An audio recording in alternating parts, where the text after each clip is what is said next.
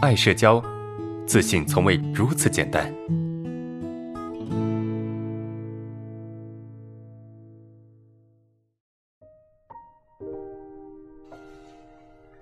好，下一个问题，这是请别人帮助啊，请别人帮我助力，一个人帮我挺大忙的，但是当我助力成功以后，发个朋友圈感叹不容易，他就在下面给我发个偷笑的表情，然后我第一感觉就是回复他。感谢他，但是一会儿我又想，难道我不回复不行吗？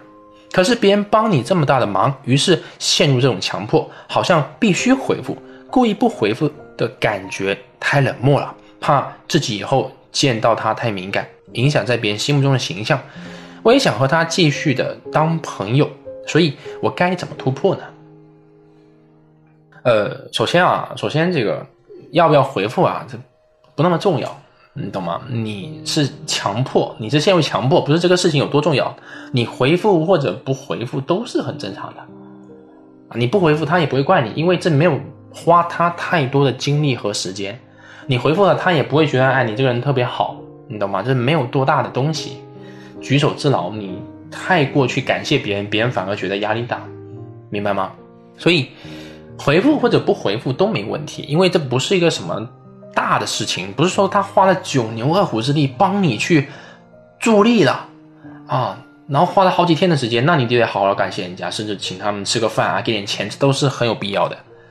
但这种事情你回不回复都无所谓，啊，你在他心目中的形象丝毫不会变啊，除非你回复就是你偷笑干嘛？你是不是看不起我啊？这种有攻击性的话，否则不会有他们什么影响。那你的问题其实在强迫观念里面。你的问题其实是在强迫观念里面，明白吗？你需要做的很简单，就是意识到你陷入强迫观念，然后呢，不要去跟你这个强迫观念去纠结、去打架。想回复也好，不想回复也罢，你回或者不回就是一瞬间的事情。如果你不回复，那么就不回复吧；如果你回复，那就回复。千万不要陷陷入到两难或者纠结的境地，因为没完没了，明白吗？或者我给你一个最简单的做法，就是当一件事情超过半个小时，啊，你纠结、痛苦、难受超过一个小时吧，超过一个小时你就不用去想了，不用去解决了，真的，先放着吧。时间会帮你解决，明白吗？当一个念头、一个想法，当然这只是一个念头、想法，不是具体的某件事情哈。具体的某件事情是要用行动解决的，不是用脑子去想的。好，脑子只是去思考，懂吗？对，当你一个在纠结症状、纠结这个做或者不做的时候，我建议啊，别做，就先放着啊，不管它，先放着就可以了，啊，这是我给你的建议。